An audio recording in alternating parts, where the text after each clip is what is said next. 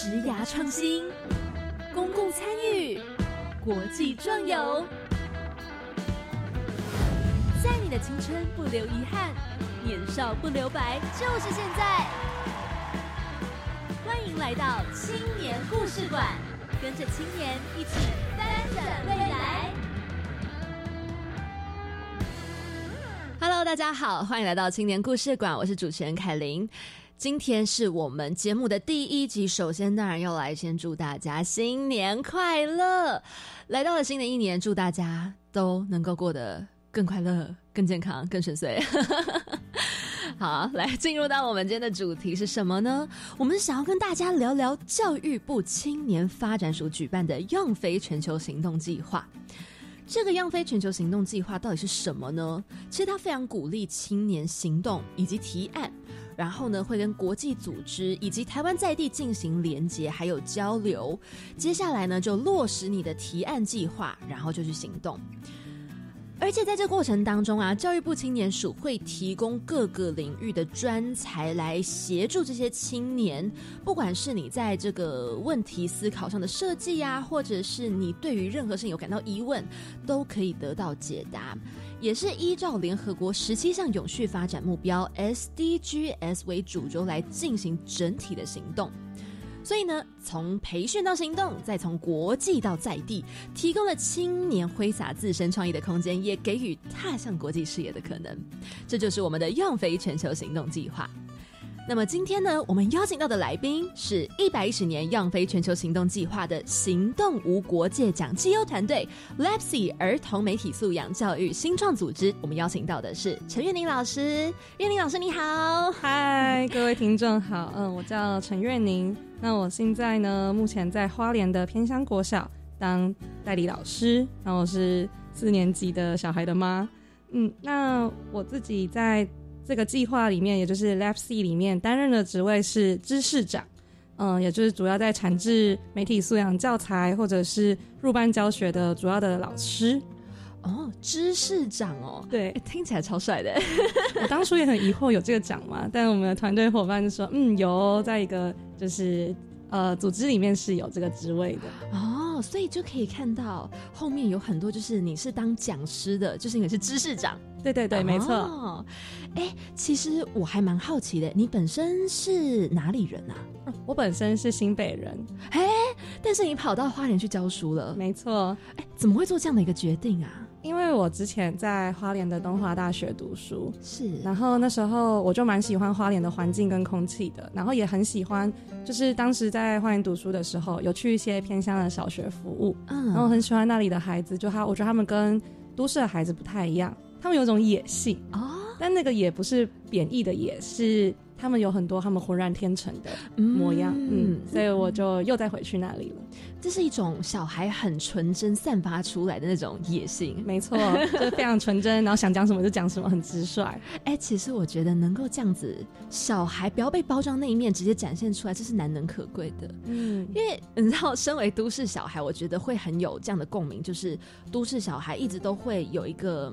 包装吗？就是不管是一开始要从起跑点就要先赢，还是说在整个过程当中会一直要去符合一些期待，就散发的就散发出来是那种没有野心、没有纯真。他们简单的说就是机器人，要被包装成一样的机器人。天哪，讲一讲，我好想去花莲。好，那这边我想要来问你一下，就是当初到底是从哪里知道这个“样飞全球行动计划”的？哦，我最开始就是因为我自己本身是蛮会去查找一些资源或参加一些活动的人，然后那时候就发现教育部有这些青年的计划。那刚好我那时候在花莲读书，东区举办的地点就在我们学校，所以我就直接就很有缘分的参加这个计划。哦，所以是因为在学校得到这个消息，对，就是官网上面有这个消息。哦，哎，那当初你们就是整个。报名啊，是从什么时候开始啊？什么的？因为我就想说，哇，那知道这些之后，那个时间点、那个准备，会不会觉得很仓促，或者是觉得，哎，我这么做 OK 吗？会不会有一点就是觉得，嗯，不太确定？嗯，因为那时候我们是先培训，嗯，那培训你拿到那个计划资格之后，你就可以有一些议题的发想。所以像其实我是两年前参加的，嗯，然后两年之后，因为看到有就是有人在做这个议题，有一些参加过培训的人，他们想要发做一些议题发想，所以我才踏上这个计划的。所以这过程过程当中，很多时间可以去想你想要做什么事情。对所以会先有一段培训，才会进行你们的计划。对，没错。那当初是为什么会想要加入这个计划呢？就是看到是觉得哎很有兴趣，还是这其实是你目标、你的理想？嗯，因为那个时候刚好我在实习的学校当代理的代课的老师，哦所以我自己本身就有蛮多自己的时间可以拿来做规划。嗯然后那时候又想说在，呃我们是在脸书社群里面看到有呃我们这个团队的伙伴嗯。有这个议题发想，那我觉得哎、诶好像我也有时间可以一起来做这件事情，嗯，所以就参与了这个计划。所以在这个在这个计划当中，你们其实有很多的伙伴。嗯，对这些，伙伴，你们是同班同学吗？还是社团同学？还是就哎、好朋友两个揪再揪再揪越来越多这样子？其实很有趣的是，我们整个团队都是网友，就是对，就非常非常的巧合，是因为我们在我那时候是先看到。我们有一个那个脸书社群，是参加过计划培训的人，他们都可以进来这个社群里。因为有时候可能你想做一个议题，或者是你看到别人在做一个议题，你也有兴趣，然后你就可以踏入一起跟他做这个计划。那我那时候就是那个人，就是看到有两个伙伴，他们想要做儿童新闻，然后我就觉得蛮有兴趣的，跟教育有关系，所以我就加入进去。所以我们当时主要发想有四个成员，嗯，但我们都是网友，就是完全没有见过面。嘿很有趣。那你们大家就是分散台湾各地吗？嗯，我们主要都集中在北部，但对，确实没错，也有各地的，因为现在陆续又有其他成员加入进来。哦，哎、这真的是缘分。对就是因为你们想要往这个儿童媒体素养的方向而结识在一起。对，没错。哎哎，这真的 好棒的缘分哦。嗯，那你觉得这样子的一个样飞计划啊，去执行这个你们想要做的儿童媒体素养，你们叫做 Lepsy，它在提供它在这方面提供了什么样的协助？嗯，我觉得样飞它提供的协助有两点。嗯那首先是它有做很完善的时程规划，哦就我们有一点零、二点零、三点零这样，每一个时间点，团队要交出什么样的成果，要做什么样的资料，它都是有一个规范的。嗯而且像我觉得它也给我们勇气，因为我们第一关是要去跟各国的国际组织连接，然后我们那时候就找到跟可能做儿童新闻媒体啊，或者是儿童的呃，在那间那个国家里面推广媒体素养教育的这些嗯等等组织，我们真的有跟他们。可能是创办人或是里面组织单位的成员，实际上呢，透过线上的方式跟他们聊天。嗯，要讲英文吗？哎，对，哈，好难哦，用英文，然后还要讲儿童媒体素养这样子，对啊，那时候超久没讲英文了，哇，那时候沟通 OK 吗？对，还算 OK，他们的也都很亲切。哦对啊，嗯所以这个是所谓的 mentor 吗？哦，这个是样飞计划，他们本来每个计划的组织，他们就要做团队就要做这些事情。那 mentor 给我们的协助的话，呃，就就是 mentor 也是其中样飞提供我们的，帮我们配对 mentor。是。那像我们 mentor 他就负责两个团队，然后他给我我觉得最大的帮助是聚焦这件事情，哦。就是例如说我们一开始发散很广，就是嗯难免都会想做大，但是他就会告诉我们，哎、那如果你想要做这么这么多事情，怎么样可以先做哪几件事情，哪个行动可以先做，怎么样规划？那这件事情的预期效益会是什么？你需要哪些资源跟协助？嗯我觉得这些他都一直在帮我们不断收敛、收敛、收敛，才有今天的成果。哦，嗯其实还蛮像励志指导老师的感觉。对对对对，有点像。因为就有看到说这样子的一个样飞计划，他们是有搭配这个 mentor。其实我们就还蛮好奇，哎，那这样子到底是一个什么样的合作关系呢？或者是指导的方式？那现在听听哦，很像励志指导老师的感觉。对那就是一直引领着你们这样子往前。嗯，那你们这个 Lapsy 的主题是儿童媒体素养嘛？当初是什么样的契机会让你加入了这个网络上的小小团队？是因为你看到了什么新闻？你觉得哎、小朋友怎么在看这些东西？还是说自己有弟弟妹妹啊？还是是什么样的一个动机呢？嗯，好，那我也补充刚刚说那个脸书社群，嗯就是因为我们那时候我有看到两个伙伴，就也是我们现在伙伴，他们那时候有其中一个，呃，我我们团队里面除了我之外都是大学生，啊那那时候有一个是世新大学新闻学系的同学，然后他那时候就做那个计划的发想，他想要做，我们最开始其实是想做儿童的新闻平台，嗯。就是专专属否给儿童看的这样子。啊对，但然后那时候看到这个计划缘起的时候，觉得哎蛮有兴趣，因为跟教育有关。嗯然后那时候就有询问，然后也很高兴就可以跟他们一起做这件事情。嗯嗯，但我们也在刚刚那个样飞计划培训过程里面不断的收敛，就是因为可能会有评委觉得说，嗯，你们想要做儿童新闻平台会不会太大？那实际上面真的能看到你们的影响力吗？然后你们带给学生的，你要怎么样去评断？是因为透过了你们，然后他们有真的什么样的能力的提升？嗯所以那时候后来我们就在培训的过程里面，我就想，嗯，现在提倡的是一零八课纲，嗯然后有十九项议题嘛，里面哪一个跟我们想做的事情是最符合的呢？然后就一直不断的说，哦，就找到媒体素养，嗯，它是最贴切也最符合我们最开始想做的事情的，嗯对，所以就从媒体素养作为议题下手，然后才一直有我们现在的就是 LabC 这样子。所以可以说是因为你从事了这个教育相关的科系的学习，然后呢，再一直深入，就是本身其实对教育充满热忱，然后只是在锁定，哎，儿童素养真的就是让你觉得好像很需要尽一份心力的一块。嗯，因为我自己其实也常在看啊，就是我就在想，现在科技好发达，这些网络新闻有些实在是，哎哎这样子讲好吗的那种感觉，那小朋友看到。都已经就是三四年级的手机滑得很认真，就觉得哎、那他们看到这样子会不会有什么样的误解？嗯，有嗯尤尤其是像，因为我现在在当四年级的导师，所以我会发现，我们像现在的小朋友，他们用那个抖音非常的频繁。对，那抖音上面其实充斥很多假资讯，所以他们有时候就会互相去跟对方说，或者是模仿。哦就是其实媒体，我觉得对孩子的影响力非常的大。是嗯，所以我们也是那时候关注到现在这个时代，我觉得不管是小孩还是大人，在活在这个时代，媒体素养就真的是必须具备的能力。真的。嗯，哎、那我很好奇，上面有什么样的假资讯啊？就是像是有一些很荒谬的健康假资讯吗？就例如说什么恐龙蛋可以治病啊，哦 然后什么怎么样喝水你会比较健康啊。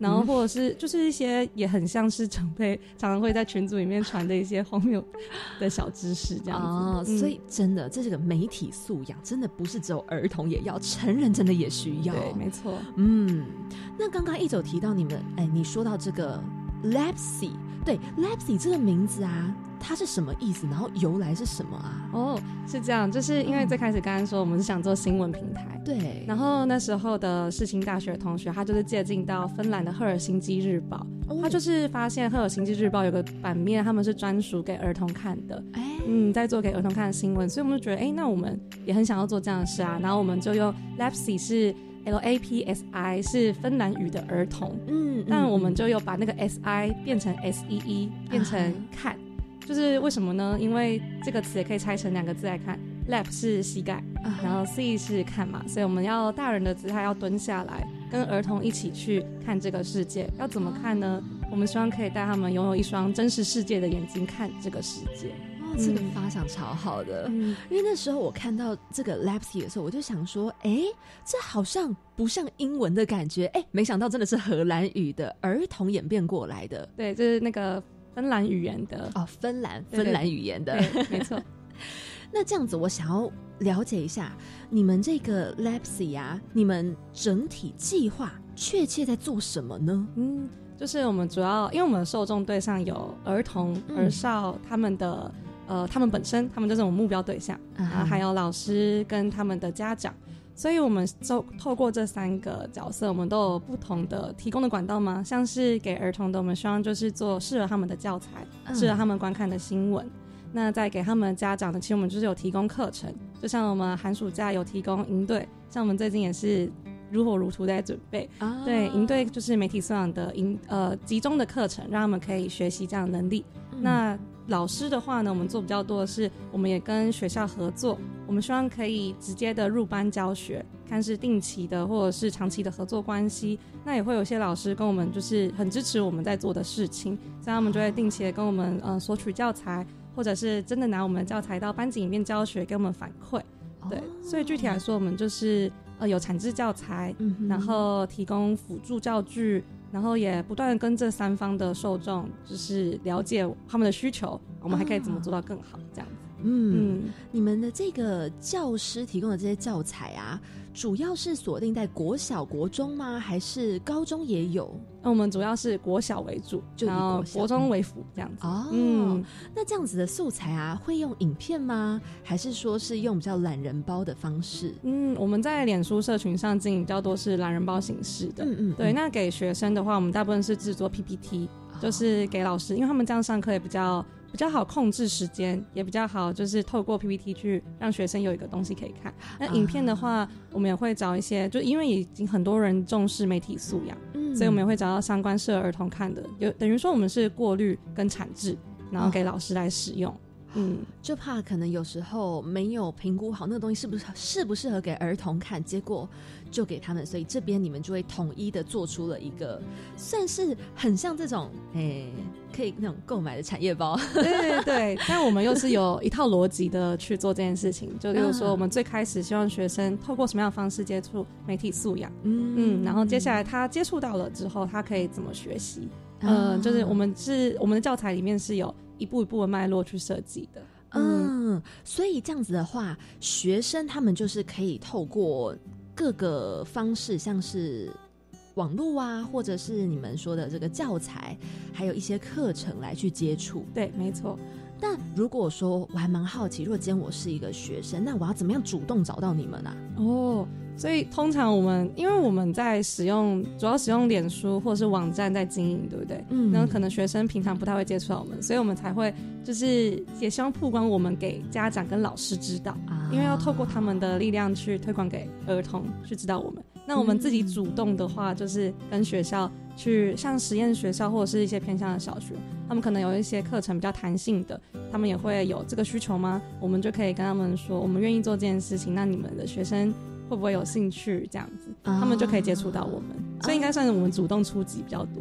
入班教学，对，哎，这样的一个入班教学啊，你们会是一种呃一季一季的课程吗？还是每一次一堂，然后就会可能去到下一个地方了？嗯，我们要看，其实主要还是看学校的意愿哦，因为有些学校他们活动比较多，或者是他们拥有可以给我们教学时间比较少，所以我们可能就是先以一堂课一堂课为主，或者是他们有。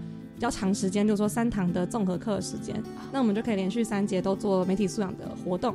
那其实不管是一季一堂或者是一次课程都好，我们就是希望我们每一次进到学校里面，然后在做教学的时候，可以带给他们一些，这是真的吗？这些这样子的。呃，媒体素养基本应该具备的能力。嗯，哎，我很好奇，你们在这个入班教学啊，会教什么样子的具体的内容？是会带一些小游戏吗？或是影片啊，或什么小竞赛什么的？嗯，我们其实结合蛮多多人方式，因为现在线上的资源也蛮多的，还有平台。像以我自己为例吗？我我拿我自己班级来说好了，嗯，我就是每次都会用综合课的时间，然后第一堂课我们那时候还要结合绘本。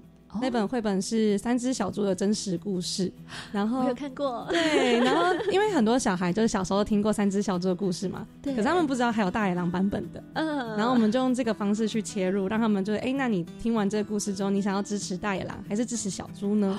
然后让他们去做评呃辩论会，对，你要站在谁那里？那其实辩论这件事情，它看似好像跟媒体素养没有什么太大关系，可是媒体素养其实很广泛，它包含也包含批判性思考。就是当你接受一个资讯的时候，它是真的呢，还是假的呢？这些其实都是你要先去有批判思考的。所以在辩论过程里，让他们去，你在文本里面你找到哪些佐证你的，你觉得是证据的，那你就要用你现在站在大兰角度，那你要怎么样去为他辩赢？嗯，就是你要去找到那些证据啊，去支持你的理由是什么？嗯，很好玩哎。对，然后批判性思考这个辩论会结束之后，可能就会再从这个故事里面带到那哎封面的报纸跟最后结尾的报纸，一个是小猪日报，一个是大野狼日报，但是明明在报道同一件事情，却完全有不同的版面。嗯，那其实跟我们现在生活不是也一样吗？为什么这么多家媒体报社他们在报道同一个事情？可是，可能因为他们自己的观点立场不同，所以他们报道出来的内容或是他们重视的地方，就是写出来的地方就不同。嗯，那我们这也是从这个小小绘本里面就可以带出来很多，有报纸比一比啊，让他们知道哦。所以其实报道同一件事情，为什么会有不同的有不同的观点？那它就可能会有不同的呈现方式。哦。哦，哎，很好玩呢。对啊，那如果是小朋友，我会很想上。而且我就在想，你知道，我想到我小学的时候有跟同学一起辩论，就老师办那个辩论会，我们要辩论爱因斯坦的一些什么他做出来的东西，硝亚甘酸什么的。然后我记得那时候的辩论会，简直就是吵架现场，对，很精彩，根本没有所谓的辩论存在，就是吵架。那小朋友不会就很认真在吵架吗？嗯，不会，他们还是真，因为我们就是如果他们要偏题的时候，我们会把他们倒回来，倒回来。说，哎呀，你说这跟刚刚人家讲有什么关系？对，就是还老师的角色，可能那个审判官，就是还是会把他们带回到跟这个文本相关的。嗯，那我们就从这个故事里面，从报纸新闻带到，那到底什么是媒体呢？你知道你生活当中有哪些媒体吗？然后再从这个媒体切入到，哦，那你知道其实这些媒体上面。也会有可能很多错误的资讯吗？嗯，然后就从刚刚我们谈到那个很荒谬的健康小资讯啊，让他们就是对于这些呃错误的小资讯，知道要怎么样去判读，嗯，就运用哪些？因为现在其实呃网站上面有蛮多事实查核的平台组织，那我们就推荐给他们，我们带他们去搜寻关键字或者以图搜图，这些都可以带他们知道我要怎么样去判断它是资讯是真的还是假的。哦。那我想请问一下，因为刚刚有提到说呢，就是从教师、家长跟学生这三个角度，那家长这一块呢，这是要从一个什么样的方式去能够请家长带着小孩一起进行这个儿童媒体素养的部分？嗯，呃，我们如果是说是我们自己的课程的话，我们最开始就是也是先到，因为我本身是老师，那我就到教师社群去发布我们自己在怎么教。然后我们最近有想要推出这样的课程，然后透过老师，他们如果认同我们，他们就会发散给这些家长，然后这些家长呢，可能就会知道哦，原来有一个团队他们在做这样的事情。那如果他们也认同我们的理念，觉得这是重要的，那可能就会帮孩子报名。所以我们那时候其实第一次做夏令营的时候，其实蛮超乎预料的，是超出很多报名的人数。嗯，对。那我们就也看到，其实家长是觉得这件事重要的，然后再透过这些家长，我们跟他们访谈。然后就问他们，哎，为什么你会想要帮孩子报名这样的课程呢？那您觉得就是孩子可能遇到什么样的问题？然后再慢慢的延伸到后面，就是我有认识的老师，他也在做，呃，他就那时候就也注意到，那时候鱿鱼游戏很夯嘛，对，然后很多孩子就模仿了里面的一些行为，就是看到那个媒体对他们的负面影响，所以也办了家长的座谈会，线上的，然后我们就也告诉家长，我们可以怎么带孩子去思考。怎么带他们去做媒体素养？那我们那时候就也提供我们营队里面讲到的想问找茬几个步骤。嗯嗯，那是我们自己就是有制作出来的 SOP 吗？啊哈，对，然后让家长知道，那我之后在陪伴孩子的时候，看到这个资讯，他可以用哪些步骤、哪些方法去判读。哦，这个 SOP。是什么呢？好，我 讲的更仔细一点，就是想问找茬这四个步骤。第一个步骤是他看到这个资讯的时候，他要先想一想，他现在有什么样的情绪。就因为我们大部分接受到那个假资讯，为什么它比较能够吸引到人？是因为它能够很快的让你产生一些负面的情绪，或者是一些很让你很震惊的情绪，所以你才会更迫切的想要去关注它。嗯，那问的话呢，其实就是下一步的问，就是问问自己，那你觉得这个？标题也好，或是内容资讯也好，它是真的吗？有合乎逻辑吗？嗯，然后接下来是找找的话是找一找这个资讯它里面的内容，它有没有公开透明化？例如说它是谁的媒体啊？它有讲清楚吗？它的呃证人，它上面佐证的资料，它有讲是来自于谁吗？有公信力的机关吗？嗯，这些其实都是一步一步我们会带小朋友去查找的，还有甚至是它的标题跟它的内容有相关吗？这些都是他们要，呃，我觉得他们在学生国小、国中这个阶段是可以做到的。然后最后的那个查，就是那我们要怎么查证？那我们也教他们查证的步骤，就例如说，我们可以透过。像现在有兰姆酒吐司，或者是事实查核组织，然后还有一些 CoFact，这些其实都是他们有在做很多查证的事情，然后他们其实都有查证过跟破解这些假资讯过，那我们就可以带他们去哦，你看人家是怎么样去破解的，嗯嗯，那里面哪些资讯是错误的，那我们就带他们用这四个步骤去判读资讯，嗯，这个其实也受用于像所有人都受用 SOP，对，没错，好，来提供给大家。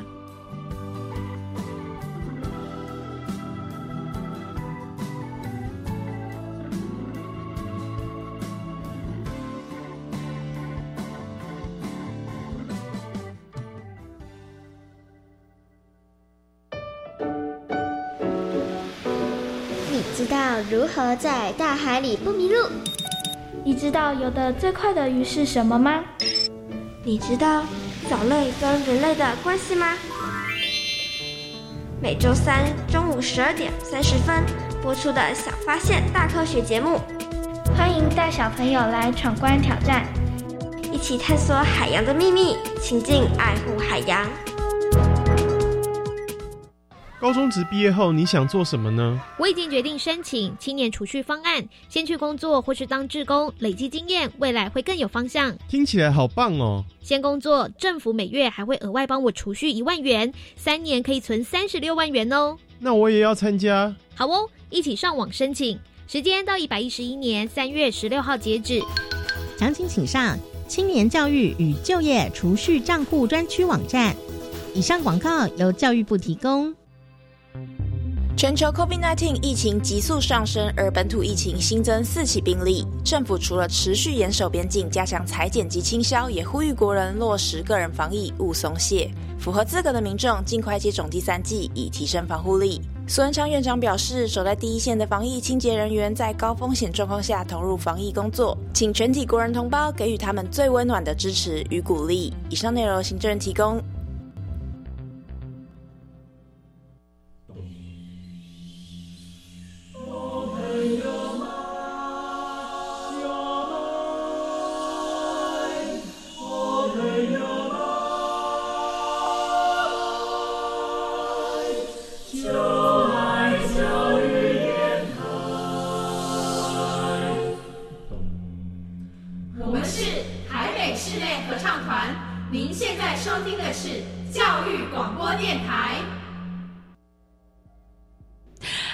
回到我们青年故事馆，我是凯琳。我们今天邀请到的是岳宁。我们呢从这个 Lapsy 继续讲到的是，刚刚有提到这个夏令营的部分，有看到说你们 Lapsy 在一百一十年的七月举办了线上的夏令营，可不可以跟我们聊聊一下这个线上夏令营的这个课程啊，还有怎么举办的，啊，整个过程是怎么样呢？嗯，因为那时候我们刚好正逢疫情啊，所以我们那时候想说，好吧，没关系。线上也阻挡不了我们想做这件事，然后我们那时候就是蛮冲动就开始做这件事。然后我那时候刚有提到我是负责产制教材的，对，就在想我们要办几天呢？然后我们要教什么样的内容？然后我们那时候因为想要尽可能接触到多一点的学生，所以我们总共有呃三梯的营队，然后每一梯是四天。然后时间大概都是一点五个小时，而且我们学生就是小最小小到国小三年级啊，最大的到国中二年级，所以就知道我们一个班的混龄的那个样子。上起课来也是蛮有趣的，嗯对，就是大的会激发小的，啊小的也会有一些突如其来的想法去激发大的去说一些别的这样子。嗯，然后我们那时候的课程内容，我们线上进行，那时候我们是用就是呃 Webex 这个软体，然后我们就也在。营队开始之前教就是学生怎么去使用跟操作，所以我们有那个线上说明会啊，嗯，然后我们总共一个梯次的学生大概有十五个学生，这样也比较好让我们分组跟他们近距离的去讨论。然后我们那时候课程的内容呢，从刚刚有讲到那个绘本，就是大野狼的那个绘本开始，然后带入之后呢，我们第一天就主要是呃相见欢，然后绘本的内容，生活中的媒体跟媒体是什么。然后第二天的课程呢，我们就再切入到那新闻，就是我们从媒体上面都可以接触到最新的资讯。那其实我们也可以说是新闻嘛。那我们从新闻里又可以怎么样去读新闻呢？我们就教他们那个五 W E H 的方式。啊嗯，就是怎么样去从资讯里面呃新闻里面摘要，然后摘要之后呢，我们在教他们就是有那个新闻生产贴纸，也是我们之前在那个方君竹的。YouTube 里面有看到的，就比如说这是谁的媒体啊，然后里面的一些内容有没有公开资讯啊，这些全部都是可以打工跟去检阅的。就有一些其实是不太适合的新闻网站，像是现在充斥在网络上的内容农场这种，我们就会告诉他，其实这种都是不太可以相信的。嗯，然后第三天我们就带到刚刚有讲到抖音上也好，或者是生活当中常会听到的一些荒谬小知识、谣言，就我们带他们知道什么是谣言。那其实新闻里面也会有这种给鬼给拐的谣言，然后我们就带他们在这就选了几则。那时候刚好也 COVID nineteen，所以就有很多则关于武汉肺炎的假资讯、假新闻，我们就筛选了几则，让他们分组去讨论。那也教他们怎么样去查询关键字。或是最开始我们都会让他们先去想一想，说，哎，你看到这个标题，你会觉得是真的还是假的？嗯，然后后面呢，再带他们去一步一步的搜寻，让他们先试着去实做，然后发现学生后面的反应跟前面反应就差很多，说啊，原来它不是真的吗？啊，我奶奶都叫我戴两层口罩，哎，就是会有这种的，对，就是就很好笑。然后最后一天是我们觉得。他们已经具备一定的呃查证的能力了。我们也告诉他，生活跟平台上面还有哪些可以查证的网站。然后我们最后就用那个媒体素养侦探队，就让他们成为自己的小侦探。然后用一个当时也是很常听过荒谬的小资讯，就是蚊子爱叮哪种人。就是爱冰的是爱吃肉的吗？爱熬夜的吗？爱喝酒的吗？这种我们就把那几个常见的因素列出来，让他们去真的透过查证的 SOP，然后呢去查找这个这个资讯到底是真的还是假的。嗯，那我们也告诉他们，其实像这样的资讯，你最后查找到其实是错误的嘛？可是他们是打不死的，就是这样的假资讯，我们最希望能够让学生知道的是。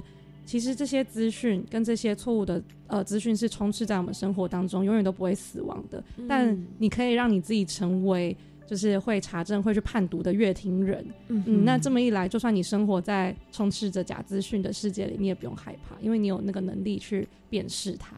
哦，哎，所以我好奇问一下，那个蚊子应该是大家都叮吼？其实蚊子就是它是因为受到二氧化碳。吸引过来的，所以你只要活着在世界上，他就会靠近你。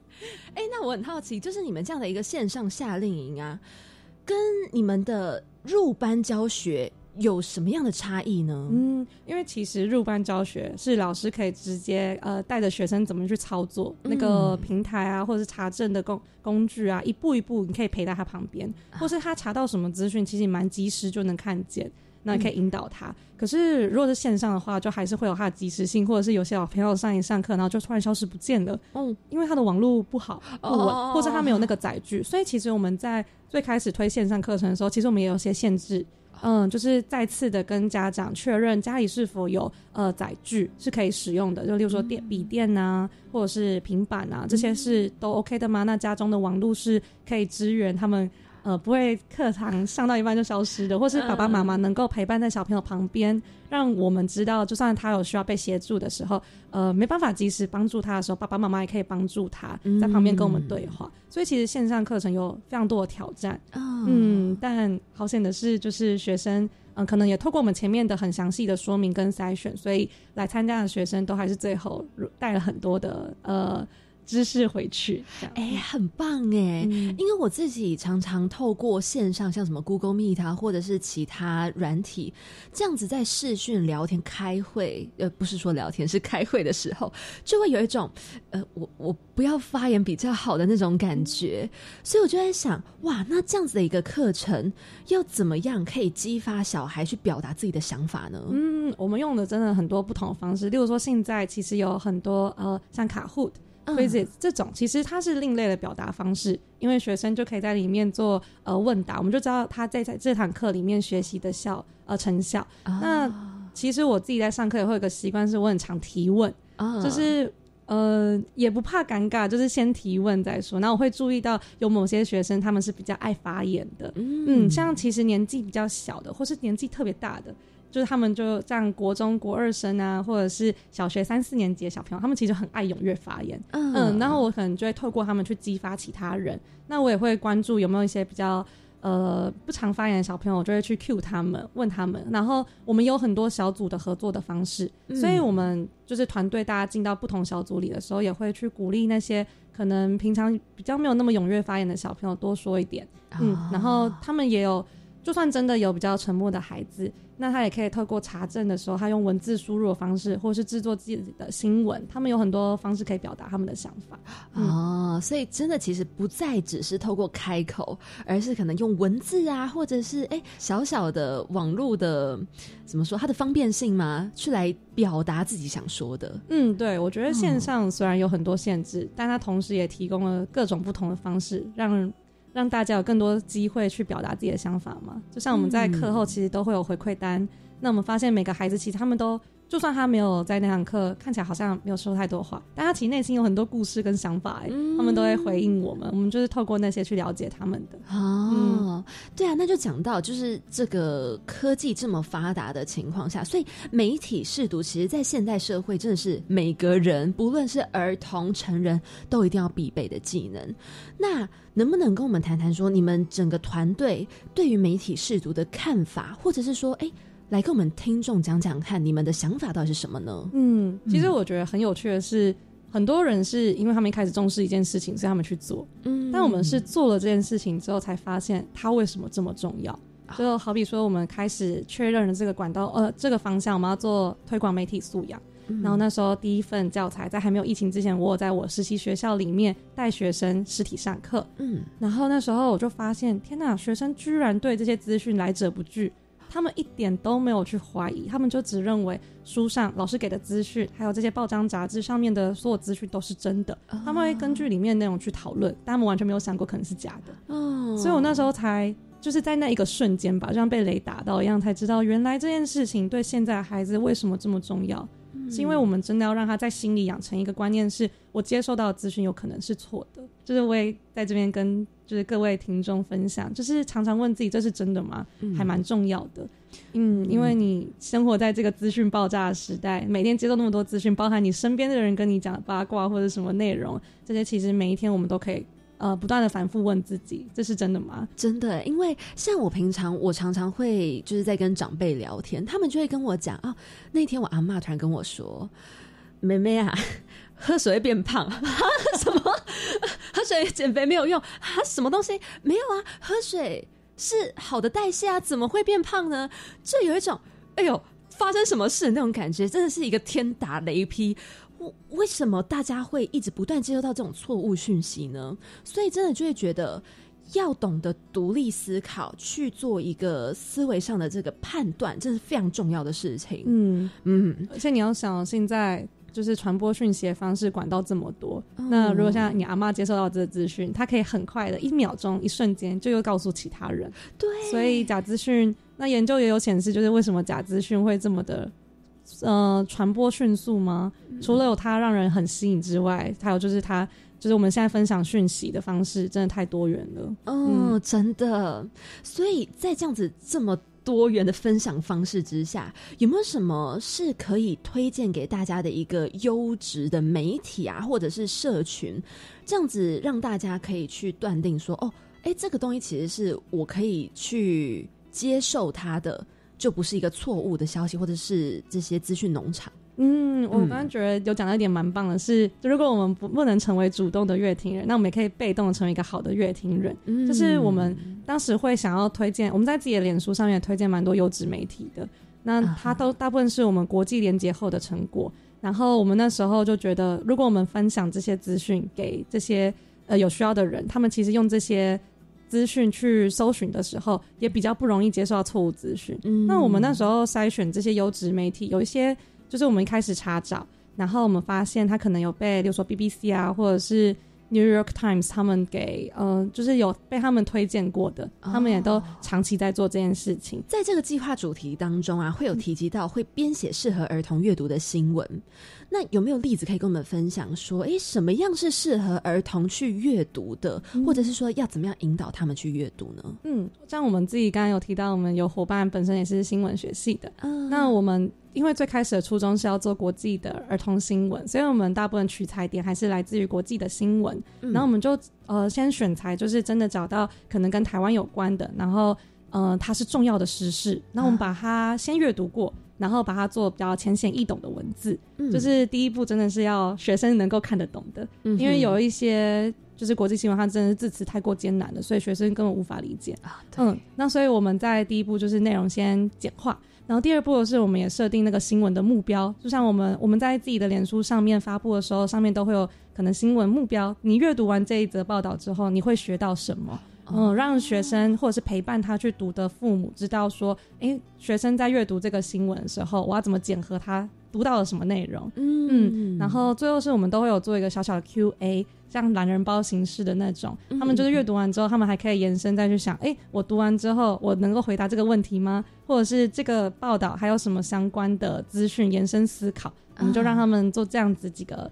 三个步骤的呃方式去编制适合儿童看的新闻，嗯，那我们在做的跟他们不同，就是国际上面跟台湾真的有关的实事，例如说尼加拉瓜断交这件事情啊，或者是媒体破坏啊，有些可能比较难一点的，但我们就试图把那些专有名词再更简化一点，让学生知道，呃，这世界上虽然发生很多事情跟台湾也有关系，嗯。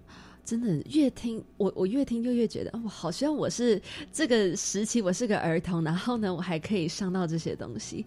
我觉得现在能够慢慢的被大家看到关于媒体素养这件事情，真的是很重要，因为毕竟在一个资讯爆炸时代。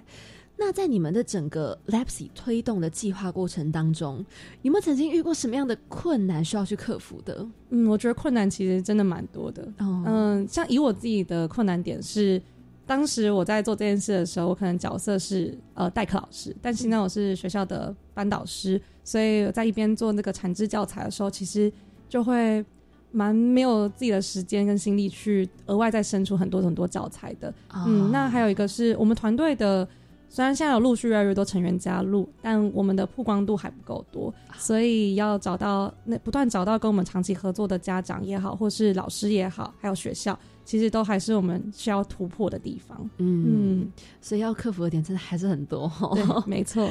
但是这过程当中应该是有蛮多很 touch 到自己的事情，有没有发生过什么这是难以忘怀的？不管是组织内部啊，或者是当初的一些过程，或者是哎得到的一些收获什么的？嗯，我觉得真的很多，那些都是支持我们去做下去的，像。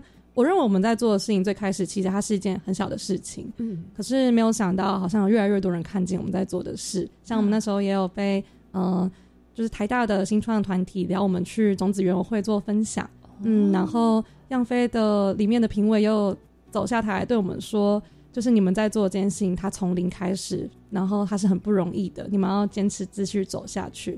但我觉得支持我去做这件事情，更多的应该是来自于孩子学习的。过后给我们的反馈，嗯，因为有很多孩子，他可能就会说，呃，他参加，像有一个孩子是夏令营参加完之后，他特地在我们脸书上面留言，留了很长一段的心得，他就说他真的觉得很高兴，团呃，就是能够来上这一次的课程，因为里面老师都很温柔，说错了也不会也不会怎么样，然后他透过这里真的知道，原来他每天在使用的媒体里可能有这么多充斥的假资讯，然后未来也会。继续去用想问找茬的步骤去查证，然后我自己在实体班级里，因为不断的在推动这个课程，然后我有个学生有趣，他到现在都还会问我说：“老师，你现在说的话有根据吗？”哇，老师，你现在讲你现在讲这句话有资料佐佐证吗？就是他说你是不是这是不是谣言？他也会对他的同学讲。我就觉得，其实我们在做的事情，虽然可能一夕之间一下子看不到它的一些。影响，但是这些很像是埋下种子在他们的心里面，然后慢慢的影响力会在遍地开花。嗯，这真的得到小朋友的回馈的时候，那样子的感动真的是用用喷发的。对，真的。那你们现在有没有正在进行的一些计划，或者是即将要推出的计划呢？嗯，有。刚才前面有提到，我们寒暑假会举办那个夏令营、冬令营，所以我们现在就是正在筹备我们的冬令营。然后它是两天的，因为今年寒假时间比较短一点。嗯，对，但就是我们最近在筹备这一个，嗯嗯，那陆续的话，我们也会再推出可能教师的分享会啊，就是教老师怎么样去使用我们的产制的教材这样子。然后我们最近有在筹备呃绘本。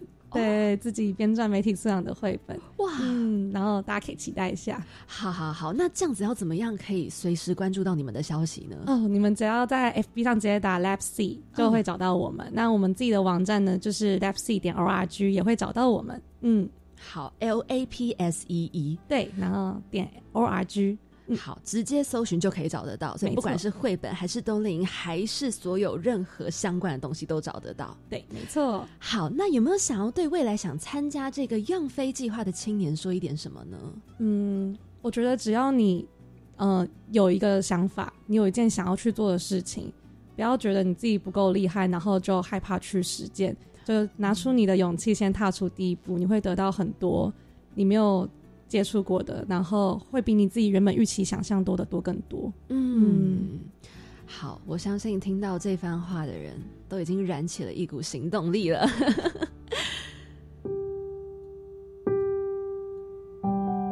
他的一句传递温暖，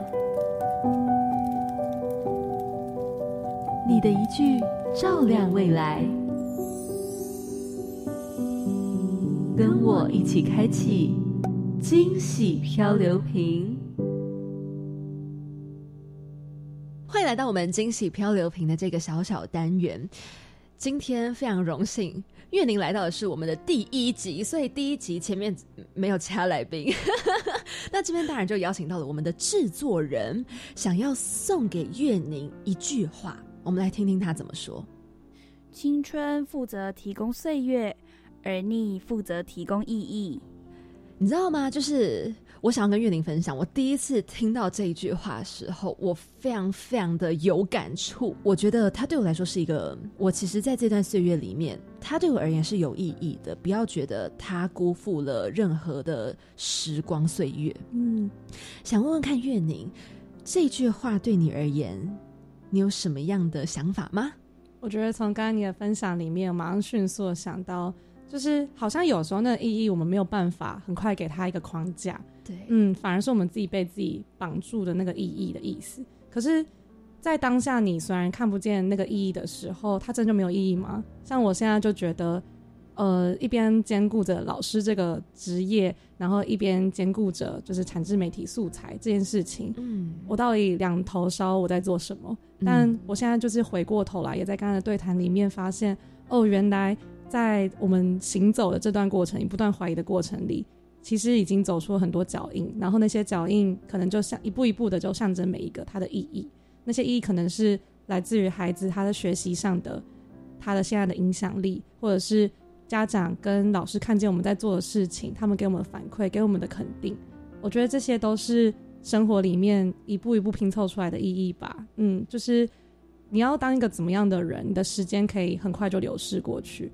可是，如果你选择去做一点什么，那它就会在你心里或在现在还看不到的地方留下一点意义。嗯啊，好感动哦！被你讲的，我又再感动了一次。真的，因为我觉得你刚刚讲到两头烧，就是我自己也常这种感觉。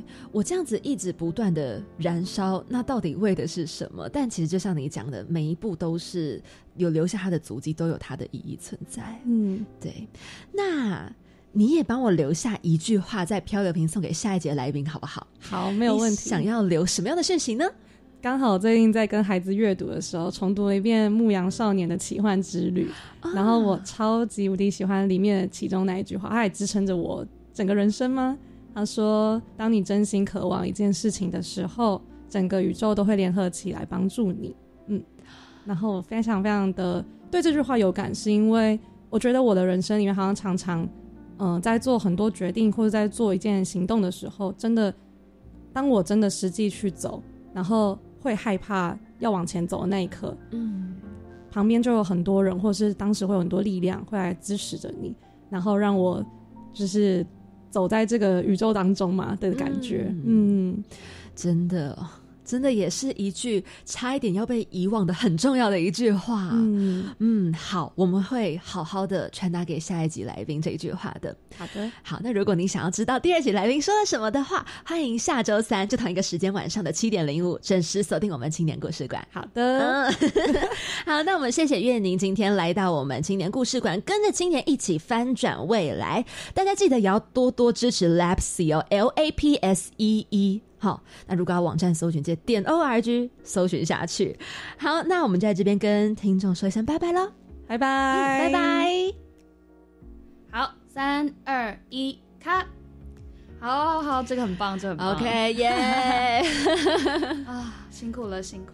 哎、我觉得好棒哦！就今天跟月宁这样聊完，我觉得收获非常的大。感觉得出来耶。对，而且你知道吗？就是我自己一边在听他讲的时候，我一边我非常能够感同身受那个媒体试图的重要性。真的，而且嗯你你就是，其实我呃，我觉得听众可能不太知道，就是我们在私底下聊了以后，发现啊，聊的东西真的是更多更多哎。对啊，真的，我们那时候都应该要开麦的，结果都没有录进对，去真。是这个，我这个制作人下次就知道了。好的，对我们紫云制作人也是第一次跟他在空中相会嘛。对啊，对啊，好啦，我们今天这样闲聊，其实我们有一个东西也是想跟大家聊到的。对，刚刚岳宁参加的是一百一十年的样飞全球行动计划嘛？哦对其实一百一十一年的样飞全球行动计划正在。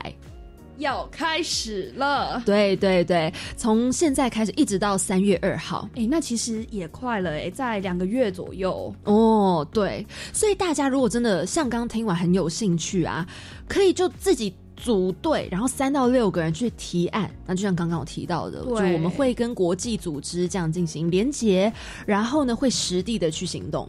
嗯，而且只要你是十八岁到三十五岁的青年，就符合这个资格，可以去参加这个计划。哎，对啊，圆梦圆梦的平台就在这儿。对，就是，所以我们要到那个 iYouth 青年国际圆梦平台去报名。对，报名的时间呢是一直到一百一十一年的三月二号为止，大家把握机会。对，大家要如果有梦想要圆的话，就一起组队去参加吧。一定要一定要，圆梦计划就现在开始。对，没有错。哎、那其实我这里还有一个事情可以跟你分享一下、哎，哦就是从一百一十一年的一月一日开始，哦一直到我们刚刚说的三月中，就三月十八号，是其实还有另外一个东西是可以开始征件了哦。哦，就是青年壮游台湾，就是寻找感动地图实践计划。哦，壮游哎，对，听起来很就是让人家很心动，对不对？对啊它其实啊，就是鼓励青年要用多元的方式去体验壮游。你看，旅行谁不喜欢呐、超爱。但是，就是你要用怎么样的方式去填补你这个丰富的旅行呢？嗯所以，就是如果你们有青年有两个人以上，可以自行组成一个团队，然后去提一些比较创意的主题啊，或者是有议题性的东西，可以跟地方社会文化去做有互动的创意旅行。嗯那我们就可以借由这个壮游的体验过程，去开始探索了一些自我的价值啊，或者是呃跟在地深度的对话。对，其实我觉得旅行可以用你的双脚去走遍世界，用你的眼睛去看一下这些历史文化，是很棒的事情。真的，所以趁年轻，趁你有青春岁月的时候，赶快把握机会，踏出你的双脚。真的，而且你有没有看到他的入选最团队最高可以干嘛？可以干嘛？就是可以获得实践的奖金八万元呢！哎、哎、很多哎、对啊，而且你优胜的话，也可以最高可以得到五万元呢。还是我们两个去报名一下？我很想哎、你知道吗？我跟你讲，我超想出去走走，就是壮游。我觉得这种事情真的是这辈子一定要做过的事情，真的，绝对是啊，对不对？即便即便就是可能。呃，我们去采访个也好，但是就是旅行就是一切，它可以包含一切。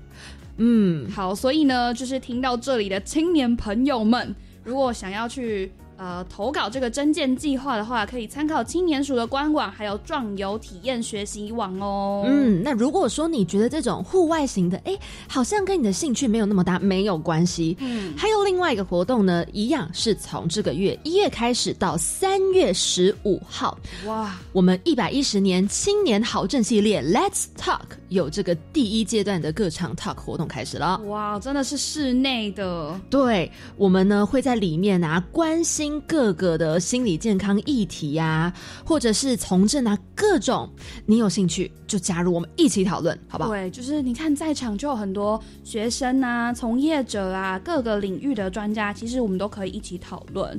对，嗯，所以不管是你想要户外的实际行动的，或者是想要说出来的，来吧，这边都很适合你。真的，而且你看我们刚刚讲的有三个活动，哎，都到了三月中。对啊，哎，真的可以把握机会，现在才一月，好，我们赶快开始行动吧。对，是真的自己讲完自己有一种好想去的感觉，好棒哦！那我们真的主持人跟制作人直接现在离席走。对对对，我们有刚刚有三个哈，样对那个样飞啦，嗯啊，Let's Talk 啦，啊然后还有壮游游嘛啦，这三个好像嗯都可以去报名一下哈。对，反正现在晚上我们可以回去打包行李，然后明天早上就出发。